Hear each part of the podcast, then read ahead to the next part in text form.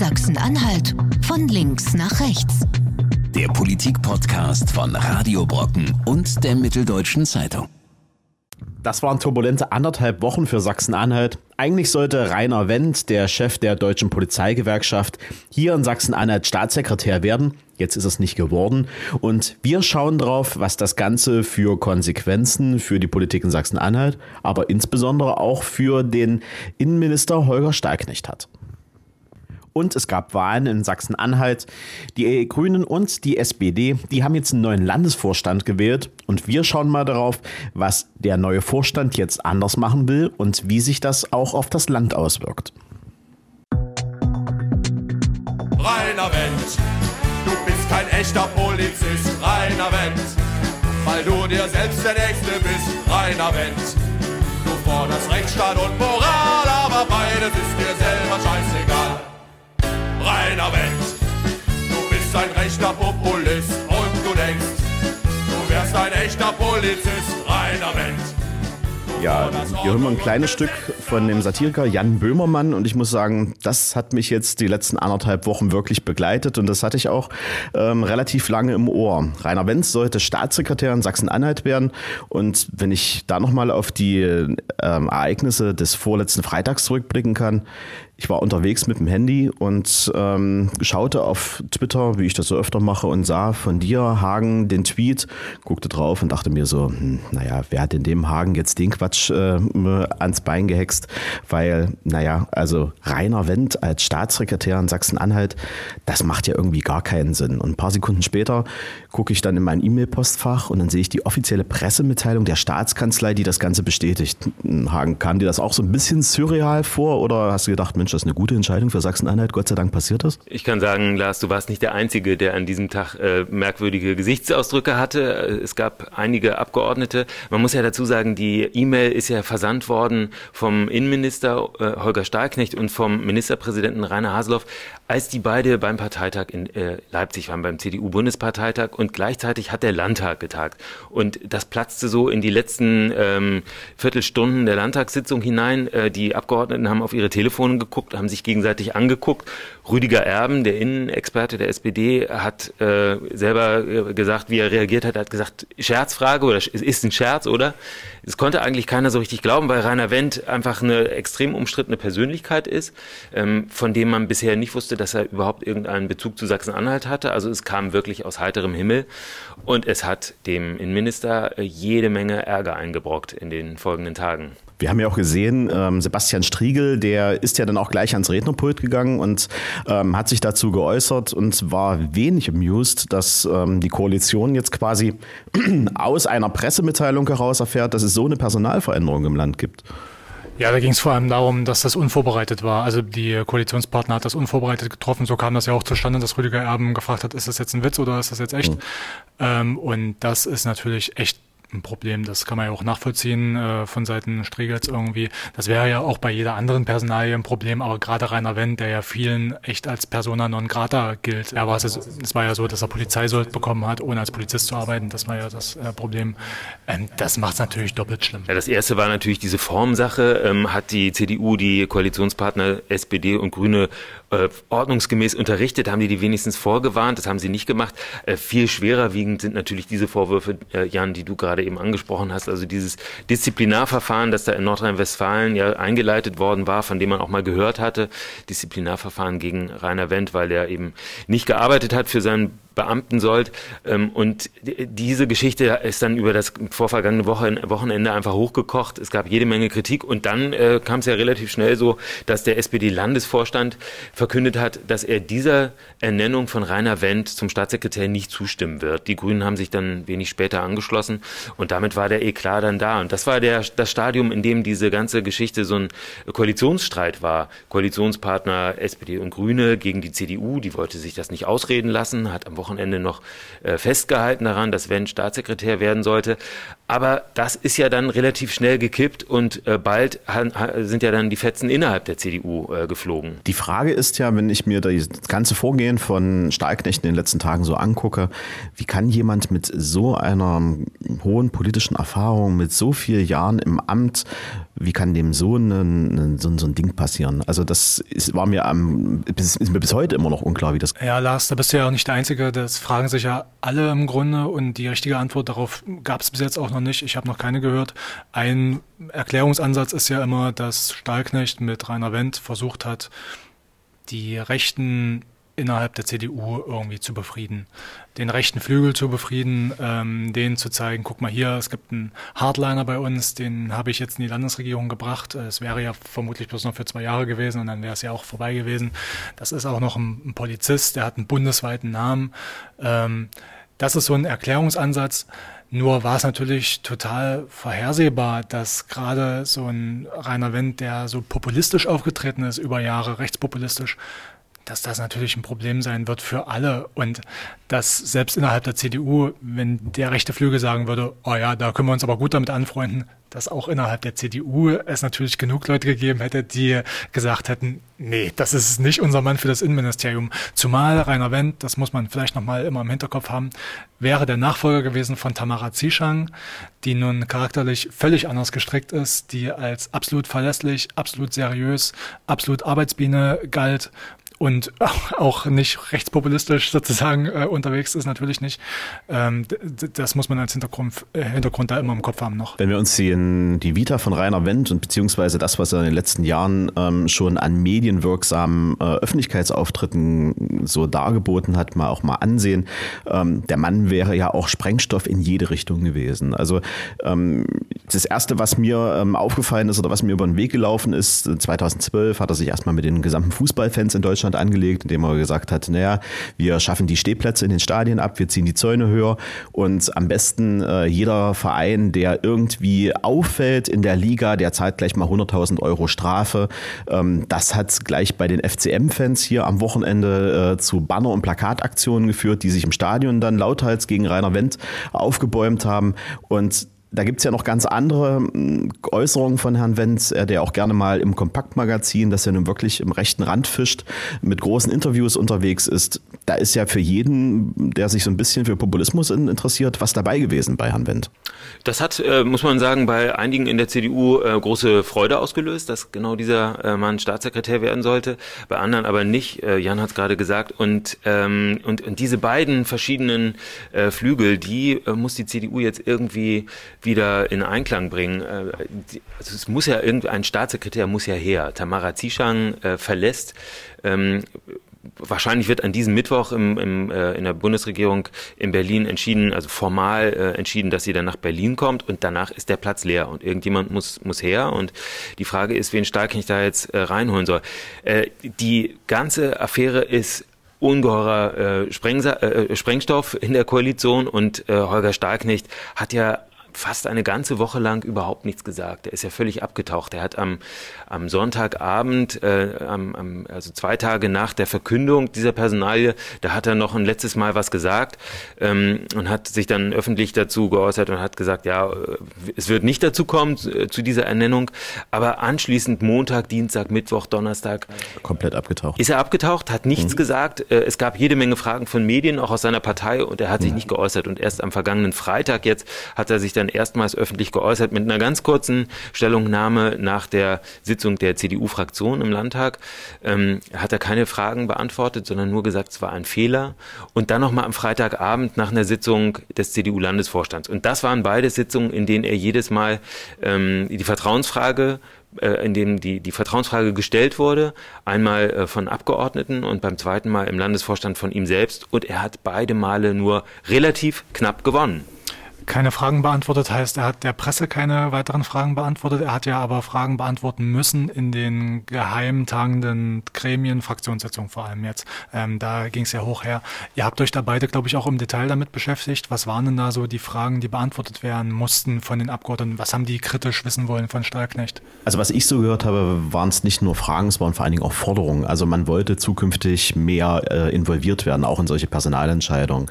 Denn das, was bei den CDU-Abgeordneten am meisten meisten aufgestoßen ist, ist das ganze, äh, ist der ganze Vorgang, dass es aus der Presse heraus, wieder aus einer Pressemitteilung heraus ähm, der Informationsfluss erfolgte und sie im Vorfeld gar nicht über diese Personalentscheidung informiert worden sind.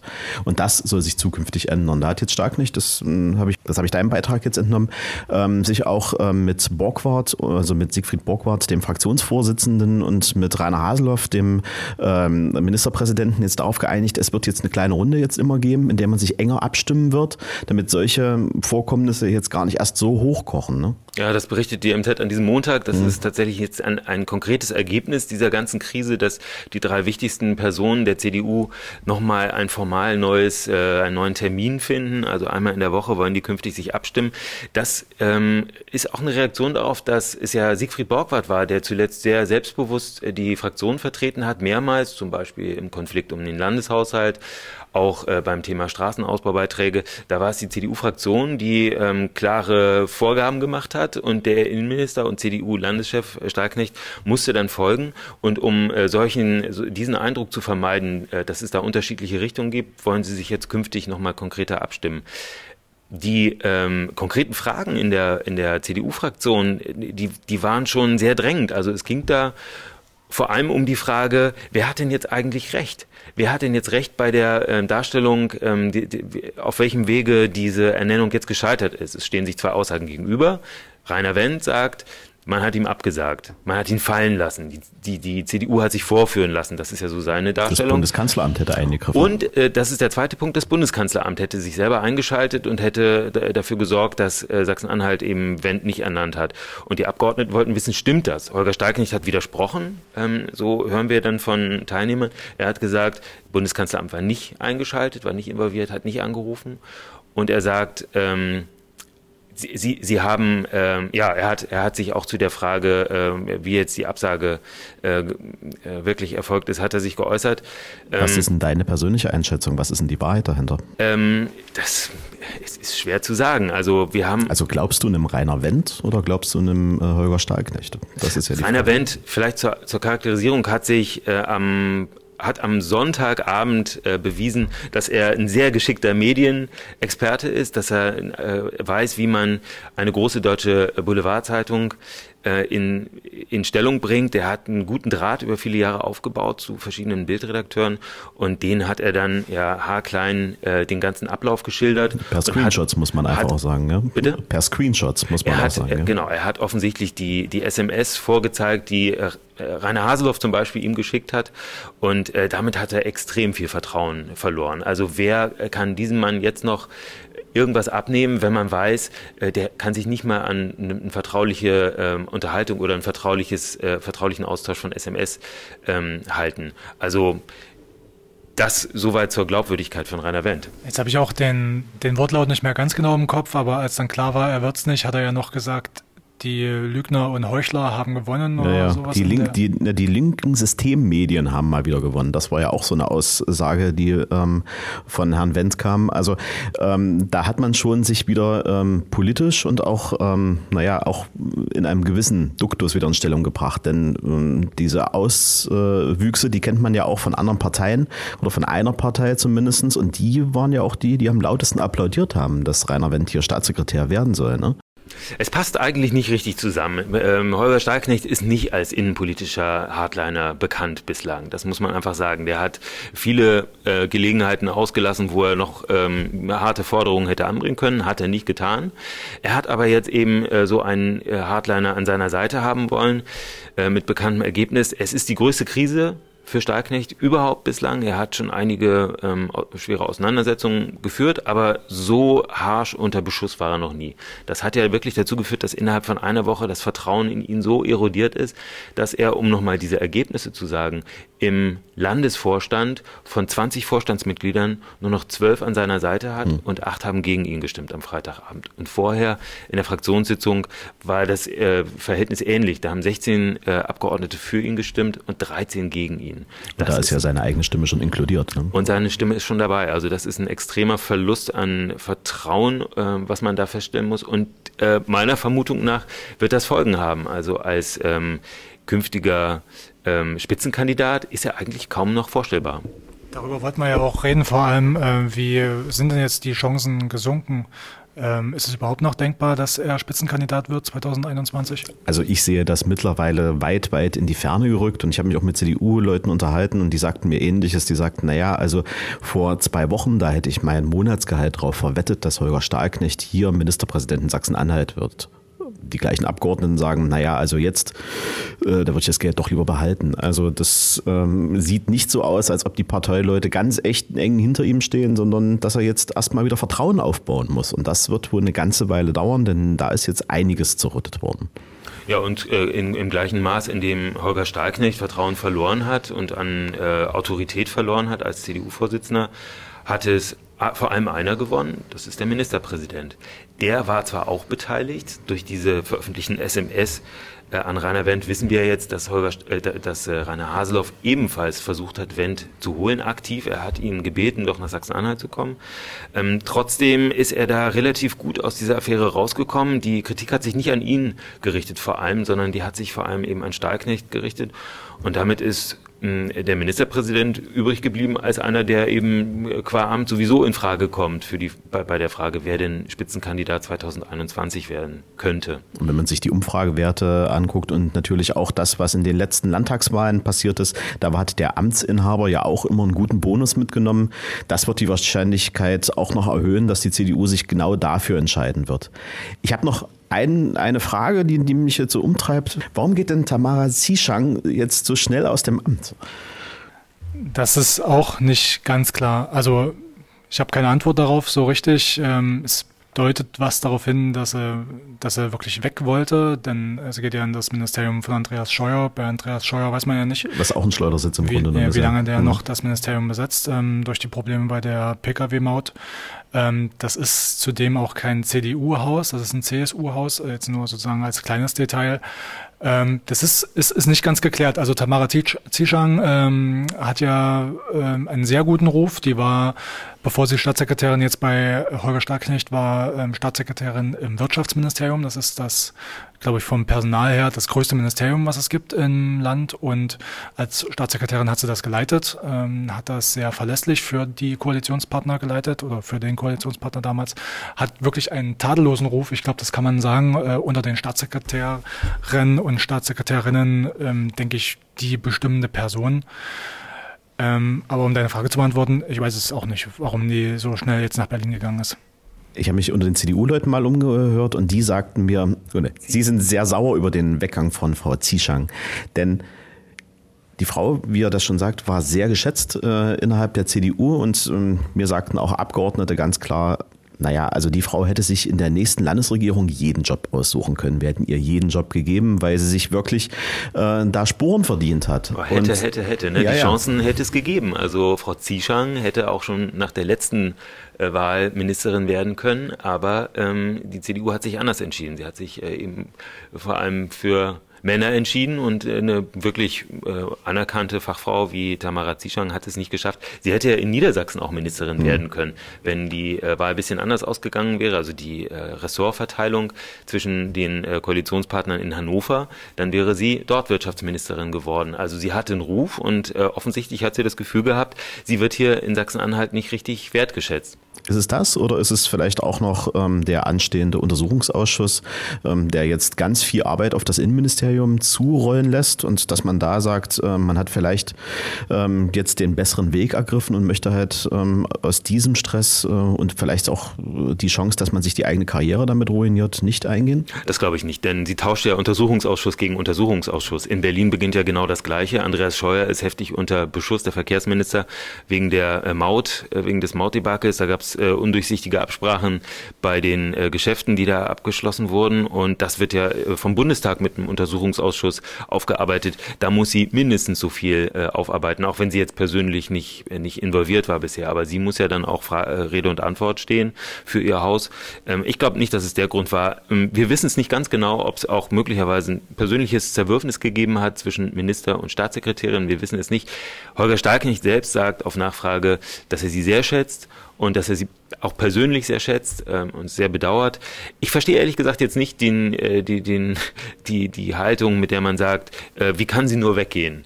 Also wer diese Frau halten wollte, hätte ihr was bieten müssen. Ähm, das ist nicht passiert. Zumal ich glaube, nur eine persönliche Anmerkung, dass sich das nicht in den vergangenen drei Wochen äh, entschieden hat, sondern ich glaube, so eine Besetzung in so einem Bundesministerium, das wird schon länger vorbereitet. Ähm, also müsste man die Gründe eher in den vergangenen Monaten oder im vergangenen Jahr suchen. Und jetzt, ich glaube, es ist nicht so eine kurzfristige Entscheidung. Und wer wird denn jetzt eigentlich der Nachfolger von ihr? Gibt es da jetzt schon Namen, die da im Rennen sind? Ich habe gehört, der Chef des Verfassungsschutzes ist da ähm, ganz weit vorn gerade aktuell. Ansonsten ist die Namensliste ja in Sachsen halt langsam leer, oder? Naja, äh, der Verfassungsschutzchef kommt als Abteilungsleiter im Innenministerium im Prinzip automatisch in Frage. Das ist natürlich eine mögliche Variante, ähm, aber ähm, genaueres weiß man nicht. Was wir nur hören, ist, dass aus der CDU-Fraktion offensichtlich kein großer, keine große Bereitschaft da ist, jetzt in dieses Amt noch so vergleichsweise kurz einzurücken und da Verantwortung zu übernehmen. Also die Abgeordneten, äh, die gucken jetzt einfach zu, wen äh, Starknecht da holt. Also kurze Prognose, das wird sich auch, glaube ich, nicht diese Woche entscheiden. Das wird sich vermutlich auch nicht nächste Woche entscheiden. Ich glaube, die lassen sich da sehr viel Zeit, um da eine Entscheidung zu finden.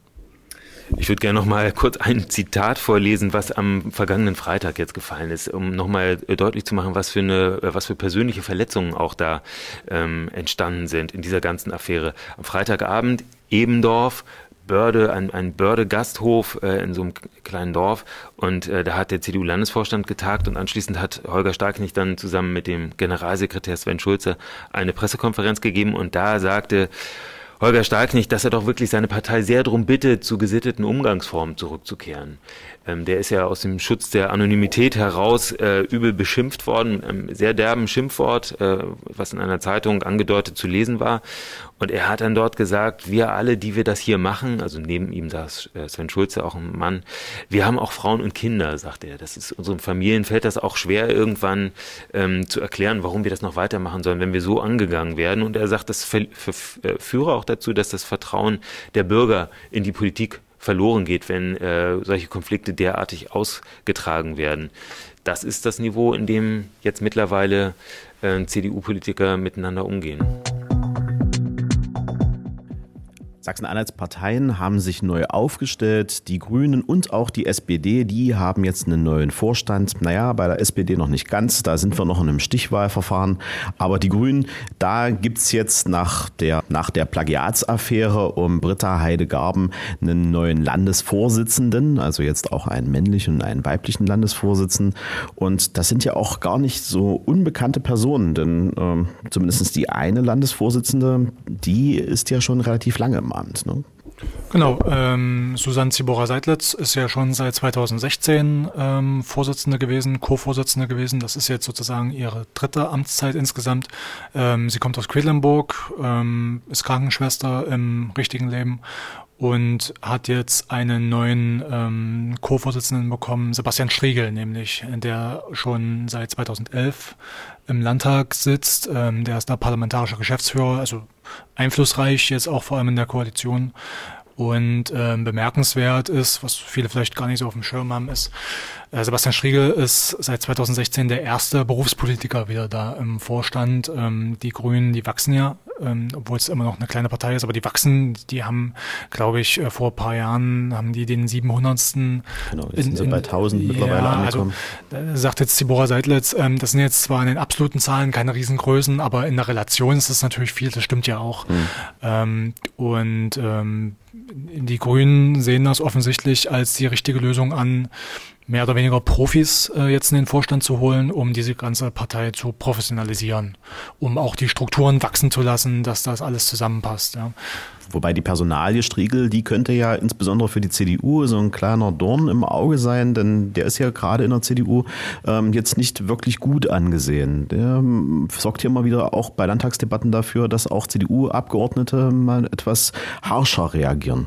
Das ist so. Äh, er ist kein äh, beliebter Mensch in der CDU-Fraktion, aber andererseits, wo, wenn nicht bei Spitzenparteiämtern, muss die Partei selber entscheiden, wer es werden soll. Das ist jetzt bei der Personalie, die wir vorhin besprochen haben, beim Staatssekretär noch mal ein kleines bisschen anders. Da dürfen zwar auch die Parteien selber den Vorschlag machen oder der entsprechende Minister, aber da wäre es natürlich schon äh, nett, die Koalitionspartner zu informieren. In diesem Fall ist es eben Sebastian Striegel und ähm, tatsächlich, wie Jan geschildert hat, es ist äh, ein, ein, äh, der Versuch auch die Arbeit im Landtag stärker zu verzahnen mit der Parteivorstandsarbeit. Also die Parteibasis ähm, hat sich jetzt für jemanden entschieden, der jeden Tag mit drin ist in der, in der Alltagspolitik und ähm, der dann äh, möglicherweise besser vermitteln kann zwischen den Wünschen der Parteibasis und dem, was in der äh, Koalition in Magdeburg eben machbar oder erreichbar ist. Und ist natürlich jetzt auch federführend für den Wahlkampf 2021, denn da wird er ja sicherlich auch ähm, seine Duftnoten lassen, denn da will die, äh, wollen die Grünen ja sicherlich ähnlich hoch hinaus wie alle anderen grünen Parteien in den Landesparlamenten in den letzten Jahren. Äh, also Erstens würde ich sagen, ja, du hast recht. Zweitens würde ich sagen, naja, die sind natürlich immer noch auf einem sehr niedrigen Niveau. Also die sind in den Landtag eingezogen jetzt vor drei Jahren, die 5,2 Prozent hatten die. Das war schon sehr, sehr knapp hauchdünn. Und äh, ist, ich, wenn man die Prognosen jetzt liest, äh, liegen sie ein bisschen besser, vielleicht mal bei sieben oder bei acht Prozent, äh, mal bei zehn Prozent. Ich glaube, zehn Prozent ist auch das, was sich zum Beispiel Zibora Seidlitz vorstellen kann. Zweistellig äh, scheint für sie realistisch, wenn man sie fragt. Nur ist das natürlich konjunkturabhängig. Ähm, von daher, ja, ähm, sie werden möglicherweise in allen möglichen Koalitionskonstellationen gebraucht als grüne Partei aber ja, sie müssen auch gucken, dass sie überhaupt ähm, die Prozente ja. auf, den, auf den Tisch bringen. Und es ist immer noch so, vielleicht als letzte Randbemerkung, Halle, Magdeburg, Dessau noch, das sind so die Städte, in denen sie gewählt werden. Ja, mhm. auf dem Land ist es dann doch schwer. Das ist auch da, wo die Parteistrukturen eben noch nicht so stark sind wie in den großen Städten. Ja, ich habe festgestellt, die neue Personalie an der Spitze der äh, Grünen hat dich nicht so sehr beschäftigt ja, wie ein anderes Detail ja. bei dem Parteitag. Beim Parteitag der Grünen am Sonnabend äh, ist ein, noch ein anderer Beschluss gefasst worden. Es gibt künftig bei, bei den Parteitagen nur noch vegane und vegetarische Ernährung. Damit kannst du, glaube ich, gar nichts anfangen. Ne, Fleisch, ne, Fleischfaschismus, wie ich es so schön genannt habe. Ähm, genau das ist so ein bisschen das Thema jetzt bei den Grünen. Naja, also ähm, ich habe mich am Wochenende schon ein bisschen gewundert, dass man jetzt seinen Mitgliedern ähm, so ähm, vorschreiben muss, ähm, wie die Ernährung auf einem Parteitag sein muss. Ich haben weiß, die Mitglieder ja Nein, aber das haben die Mitglieder ja selbst entschieden, muss man sagen. Das heißt, äh, sie haben sich das selber vorgenommen. Ja, natürlich. Aber es gab ja auch ähm, sehr gute Gegenvorschläge zu sagen, äh, wir machen das nachhaltig, äh, wir gucken uns an, wie die Produkte eingekauft werden. Und wenn man ganz ehrlich ist, ich glaube, es ist schon eine Preisfrage. Denn ich meine, wenn man so ein Catering dann äh, mit einer nachhaltigen Fleischbestückung macht, dann wird das sehr schnell sehr teuer, auch für so einen Landesverband. Und ähm, da letztlich eine vegetarische Ernährung zu machen oder ein vegetarisches Angebot zu machen, ist wahrscheinlich auch eine relativ günstige Frage. Also das ist zumindest das, was mein im wahrsten Sinne des Wortes Bauchgefühl sagt. Also das Ganze hat ja auch einen Sinn. Die Grünen wollen Vorbild sein, wollen auch zeigen, das hat auch ökologisch äh, einen Sinn, wenn man auf Fleisch verzichtet, aber selbst das überzeugt dich nicht. Habe ich jetzt leise so rausgehört bei dir. Das kannst du auch laut so raushören. Ja, naja, also äh, ich habe am Wochenende auch da äh, heiße Diskussionen drüber geführt, äh, musste feststellen, dass ich mit der Meinung auch ein bisschen allein stehe. Ähm, aber das macht ja nichts, man kann auch mal eine Einzelmeinung haben. Auf jeden Fall ähm, scheint es so zu sein, dass es jetzt ähm, bei den Grünen wichtiger ist, über ja, die Ernährung zu diskutieren, als über Inhalte, denn das scheint ja auch relativ heiß diskutiert zu werden, das Thema. Ja, das ist ja Inhalt. Also wenn du einen Grünen fragen würdest, und ich sehe das ehrlich gesagt ja ähnlich, also natürlich ist das Inhalt, die wollen Vorbild sein für politische Inhalte, die sie selber auf den Markt bringen wollen, also das kann man ja schon nachvollziehen. Nur ist das natürlich, muss man natürlich trotzdem gucken, ähm, das ist Wo nicht der Fokus dann. Äh, ja. in, nee, ich, ich meinte was anderes. Es sehen nicht alle so. Also du siehst ja, es gab einen Änderungsantrag, ja. äh, dass es doch noch Fleisch gibt auch mit einer Beschränkung sozusagen ökologisch oder die komplette Wertschöpfungskette in Sachsen-Anhalt.